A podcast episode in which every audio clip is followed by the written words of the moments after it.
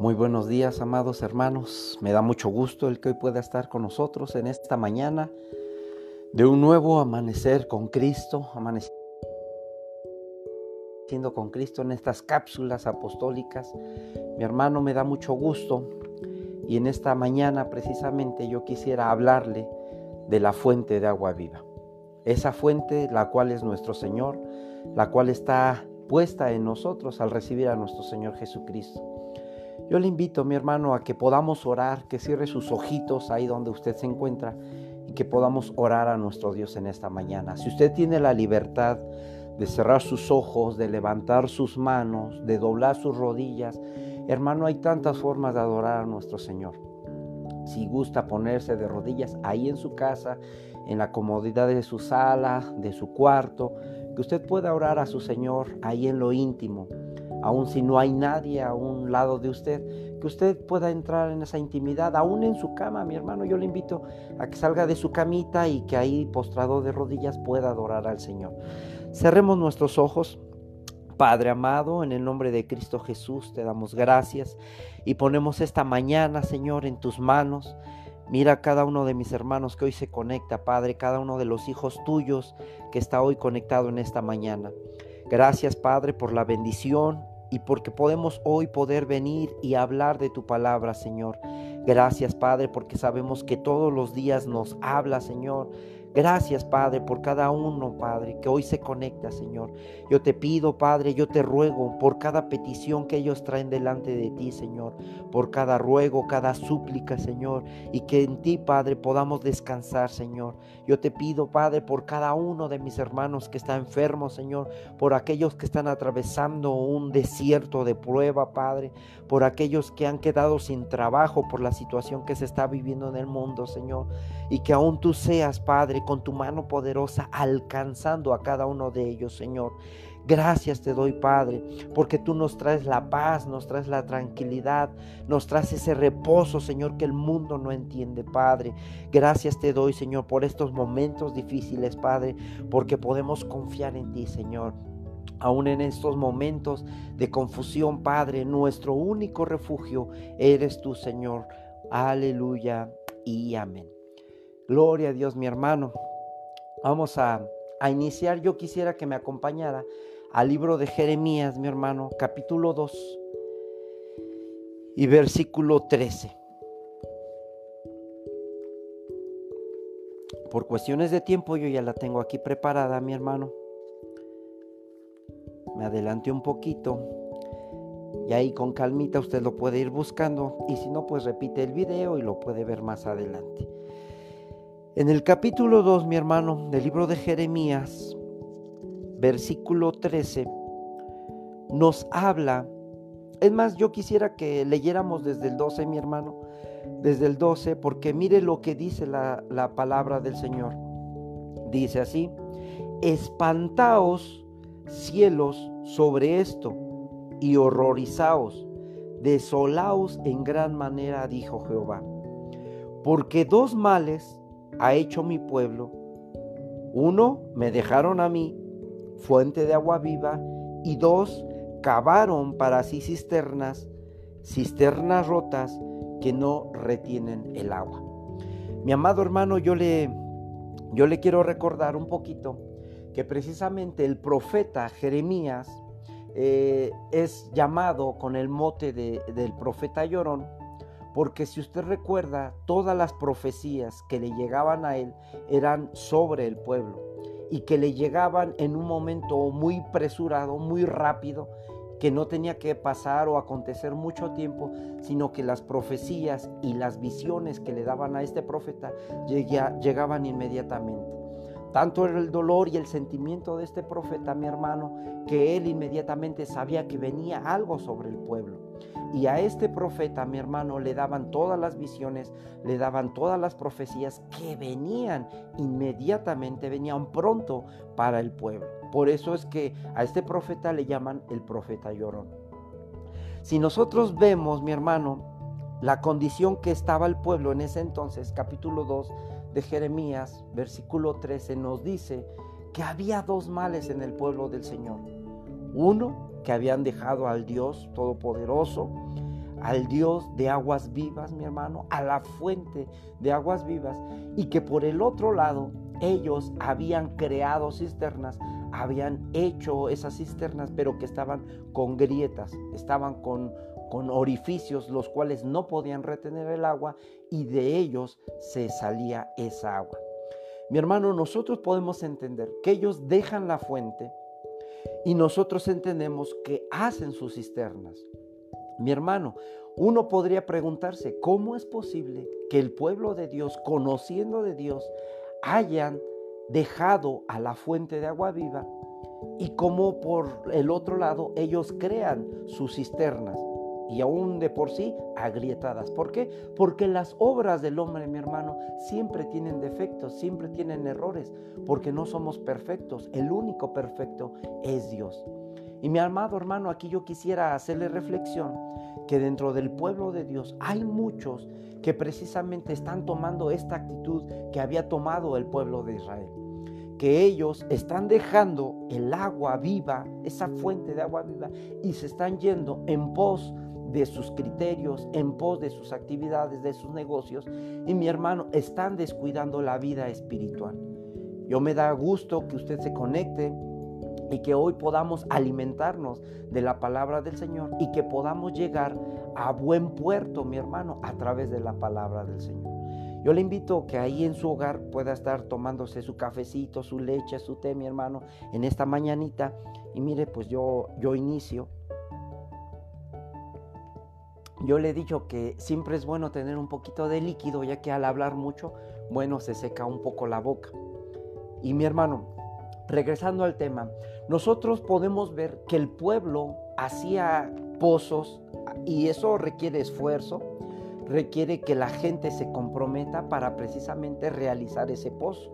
En el Antiguo Testamento, en ese tiempo, usted recordará que el pueblo o no todo el pueblo tenía la capacidad de hacer pozos. Ahí yo quisiera remontarme un poquito a los tiempos de Abraham, que Abraham siendo el patriarca, uno de los más ricos de los que nos habla la Biblia, nosotros sabemos que él tenía esa capacidad de venir y hacer hoyos precisamente buscando a la fuente de agua, mi hermano. ¿Para qué?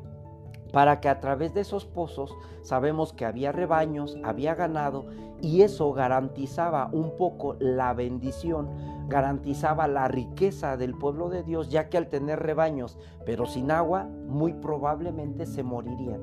Y usted podrá ver lo que está aconteciendo en el mundo, mi hermano, que hay sequías, hay hambrunas, hay eh, lluvias, hay inundaciones, hay terremotos, porque la tierra está gimiendo, mi hermano, para que sean manifestados los hijos de Dios. ¿Qué quiere decir esto? Que todo lo que ya fue, mi hermano, se está repitiendo.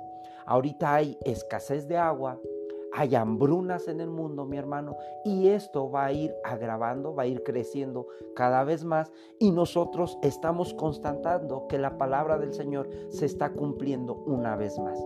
Mi hermano, si bien las personas como Abraham se, se, comprometían a realizar esos pozos, era para encontrar esas fuentes de agua y sus pozos pudieran garantizar el alimento o el sustento de sus ganados. Nosotros podemos saber, mi hermano, que el llamar agua viva es encontrar una de esas venas que están corriendo por la tierra como manantiales y de ahí, mi hermano, extraer esa vena y ellos poder alimentar esos pozos. Esos pozos eran de grande esfuerzo, mi hermano, porque no había la tecnología que hoy nosotros podemos ver, que llega la retroexcavadora, hace el agujero y rápido, en cuestión de minutos, queda el pozo.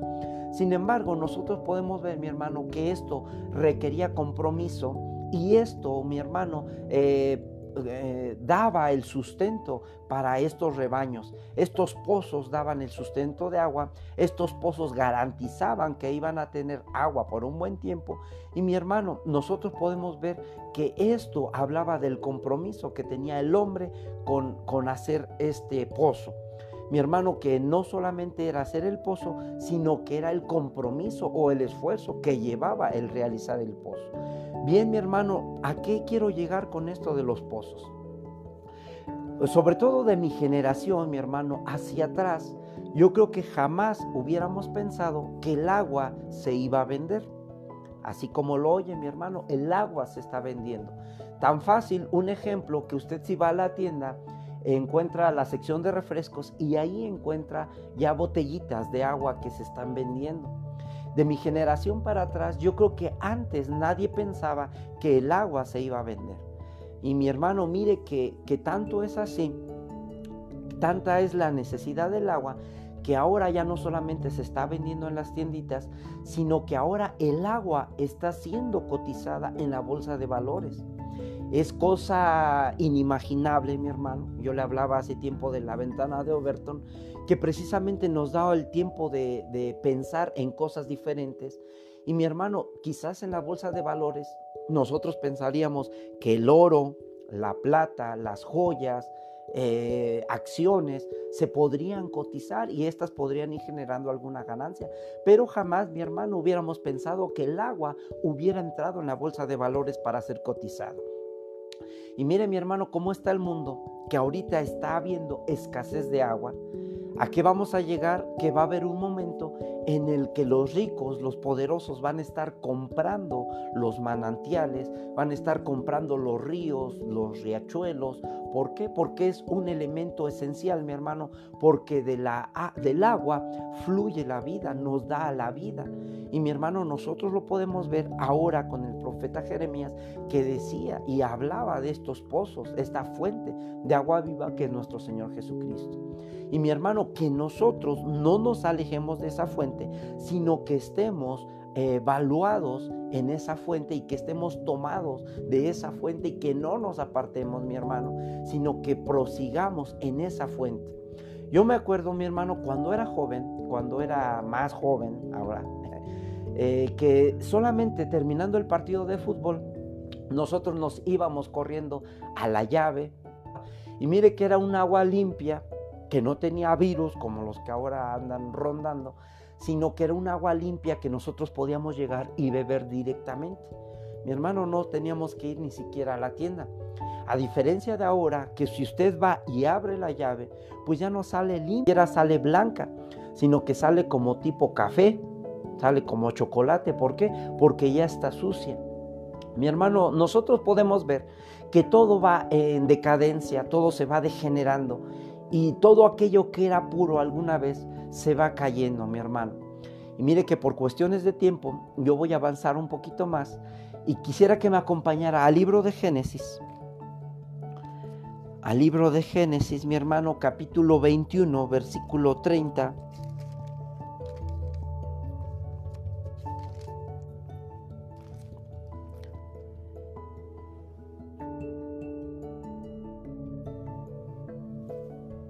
Y nos dice así la palabra del Señor. Y él respondió, que estas siete corderas tomarás de mi mano, me sirvan de testimonio que yo cabe este pozo. Aquí mi hermano estamos recordando el pacto que hace entre Abraham y Abimelech. ¿Por qué? Porque si usted sabe que requería un gran esfuerzo y que garantizaba la satisfacción de un rebaño, entonces cualquiera pudiera pelear uno de esos pozos. Entonces aquí hacen un pacto entre Abraham y Abimelech y le dice que le dé siete corderas y que tomare de su mano precisamente para asegurar y dar testimonio que ese pozo era de él. Mi hermano, nosotros ahí podemos entender que el pozo trae riqueza, el pozo garantiza esa riqueza y que mi hermano, esto viene de generación en generación. Ahí mismo en Génesis capítulo 26, hermanito, allá adelantito, 26, 21. Es más, si quiere vamos a leer desde el 18. Voy a leerle rapidito hasta el 22 y dice así. Y volvió a abrir Isaac los pozos de agua que había abierto en días de Abraham su padre, y que los filisteos habían cegado después de la muerte de Abraham, y los llamó por nombres que su padre los había llamado. Pero cuando los siervos de Isaac cavaron en el valle y hallaron allí un pozo de aguas vivas, los pastores de Gerar riñeron con los pastores de Isaac diciendo, el agua es nuestra. Por eso llamó el nombre del pozo Esec, porque había altercado con él. Y abrieron otro pozo y también riñeron sobre él, y llamó su nombre Sidna. y se apartó de allí y abrió otro pozo y no riñeron sobre él. Y llamó su nombre Rebot y dijo, porque ahora Jehová nos ha prosperado y fructificaremos en la tierra. Mi hermano, esta historia que nos acaba de hablar en el, en el capítulo 26 precisamente, habla de que en ese tiempo hubo un hambre sobre toda la tierra, hubo una escasez, del agua, hubo una hambruna, una sequía tan tremenda. Y mire cómo están nuestros tiempos hoy, que empieza a haber esa sequía. Usted ha visto que hay incendios majestuosos. Y mire mi hermano que hay una palabra que están utilizando mucho los medios de comunicación. Incendios apocalípticos, incendios que jamás se habían visto, inundaciones que son eh, inimaginables. Y son estos términos los que los medios están utilizando, mi hermano, porque jamás en la historia se había visto. Y ahora se está notando. Y mire que en los tiempos de Isaac, Hubo un tiempo de hambre, mi hermano, la cual todos andaban buscando el agua, que Isaac ciertamente con la herencia que le había dejado su padre, él abría pozos, pero había otro pueblo, había otra tierra que, que se peleaban por esos pozos. ¿Por qué? Porque garantizaban la riqueza. Y todos ellos, nótese que le ponían un nombre porque había riñas, habían peleas. Uno se llamó Gerar, otro Esec, porque eran pozos de contiendas, de peleas. Pero sin embargo, Isaac va y abre otro pozo y a este pozo le llama Rebot. ¿Por qué? Porque ahí no hubo pelea, no hubo riña, mi hermano, y ahí nosotros podemos ver que a este pozo Dios lo bendice. Y nosotros podemos ver que ahí Dios le da la bendición porque encuentra las aguas vivas. Mi hermano, nosotros podemos ver a la luz de la palabra que en los tiempos de Abraham él cavó pozos, pero sin embargo vinieron sus enemigos, dice la palabra, y los taparon, porque sabían que de ahí garantizaban la riqueza de Abraham. Y más adelante nosotros podemos ver que Isaac, recordando los pozos que había cavado su padre, él regresa y vuelve a desenterrar esos pozos y les vuelve a dar vida para que vuelva a tener esa garantía de esa riqueza y ese sustento. Mi hermano, ¿a qué quiero llegar? A que nosotros como hijos de Dios muchas veces nos hemos alejado de esa fuente de agua viva que es nuestro Señor Jesucristo, que es nuestro Dios todopoderoso. Y nos hemos alejado y hemos hecho otras cosas de acuerdo a nuestra voluntad, de acuerdo a lo que nosotros pensamos que está bien. Pero mi hermano, nos hemos olvidado de Dios. Y mire que es lastimante, es lastimoso lo que nos dice el libro de Jeremías capítulo 2 versículo 13 que acabamos de leer, que han dejado la fuente de agua viva, mi hermano. Yo le invito a que no dejemos esa fuente de agua viva, mi hermano, sino que continuemos en ella y en ella podemos garantizar la vida eterna. En ella podemos asegurar que vamos a estar reposando, vamos a estar descansados. Mire que Isaac pensaba moverse en ese tiempo de hambruna, en ese tiempo de prueba, de dificultad. Y mire, mi hermano, que quizás alguno de ustedes esté pasando una prueba, una dificultad económica, de enfermedad, de trabajo y usted esté pensando salir de ahí como lo pensó Isaac. Pero yo le quiero recordar qué le dijo Dios. Dios le dijo, no, tú quédate ahí donde estás, ahí donde estás, en esa prueba, ahí yo te voy a bendecir. Mi hermano, que nosotros podamos tomar esa palabra y la hagamos una rema en nuestras vidas. Que nosotros no estemos pensando abandonar la prueba, la dificultad, sino que permanezcamos ahí confiando en que Dios estará con nosotros. Quizás alguno de ustedes diga, ay Señor, pero es que aquí donde estoy hay COVID. Ay Señor, aquí donde estoy no hay trabajo. Ay Señor, aquí donde estoy no hay agua. Y mi hermano, yo quiero decirle que Dios tiene el control de todas las cosas y Él le dice, no te muevas de donde estás, ahí yo te voy a bendecir. Es lo que le dijo a Isaac, mi hermano. Y nosotros debemos de creer en la bendita palabra del Señor y que no vayamos, mi hermano, a un lugar o a otro a abrir pozos en los cuales estarían con fisuras y de ahí se saldría el agua. Mi hermano, que no se le olvide que nuestra generación, o sobre todo la de nuestros hijos, debe de estar acordándose de que hay una fuente de agua viva y esta fuente se llama nuestro bendito Señor Jesucristo. Amén. Mi, hermano, yo quiero invitarle a que a pesar de la prueba del desierto, muchas veces nosotros decimos que como iglesia Dios ya perdió el control, porque vemos problemas, vemos situaciones difíciles y no encontramos la puerta, no encontramos la respuesta. Pero aquí lo que Dios nos dice, que confiemos en Él, que reposemos en Él y Él nos dará esa agua en la cual nosotros podremos estar alimentando nuestro espíritu, nuestro ánimo, mi hermano, y que podamos continuar adelante. Mi hermano, nosotros en medio de la prueba debemos de perseverar y debemos de confiar completamente en nuestro Señor Jesucristo y dejar que Él obre en nosotros y que todos los días le podamos dar gloria y honra a nuestro Señor. Incluso hay un canto que dice, hay una fuente en mí que está brotando, que está fluyendo. Mi hermano, que eso lo hagamos realidad en nuestras vidas que nuestras generaciones ahora, nuestros hijos puedan entender que hay un lugar, que hay un pozo en el cual sus padres han trabajado. El ejemplo está con Abraham, él hizo los pozos, Dios lo bendijo, Isaac viene y abre los pozos en este tiempo de dificultad, de prueba, de hambruna. Y mi hermano, él estaba confiado en que Dios iba a prosperarlo así como había prosperado a su padre. ¿Por qué? Porque estaba recurriendo a esa fuente de agua viva.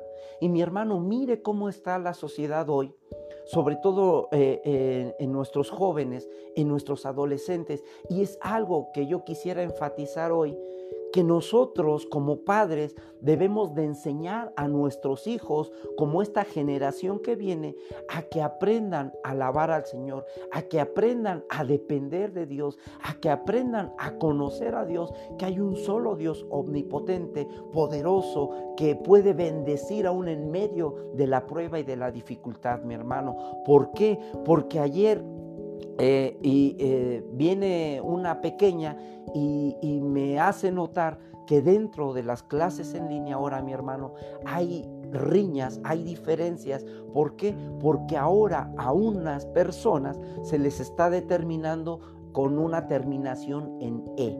Ya no se le puede decir ella, ya no se le puede decir él, sino se le puede decir ella o ella Ajá, no sé si me entiende a lo que quiero referirme, que ya no se le puede decir hombre o mujer o bienvenido o bienvenida, sino que la terminación es en E.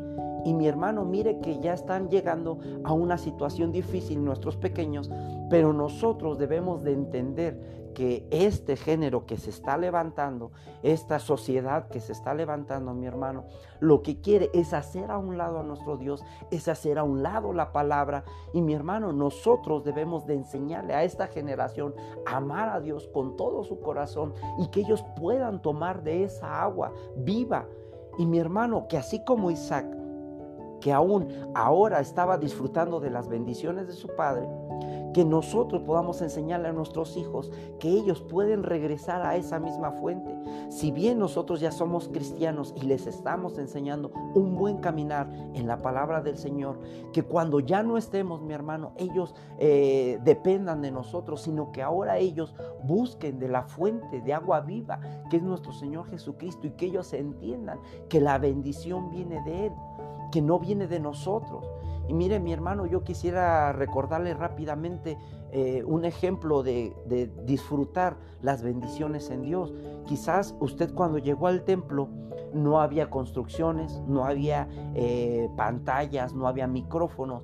Y usted recordará que llegaba quizás muy temprano o con caminos encharcados y que usted eh, llegaba al templo puntual. ¿Por qué? Porque quería alabar al Señor, quería bendecir su nombre.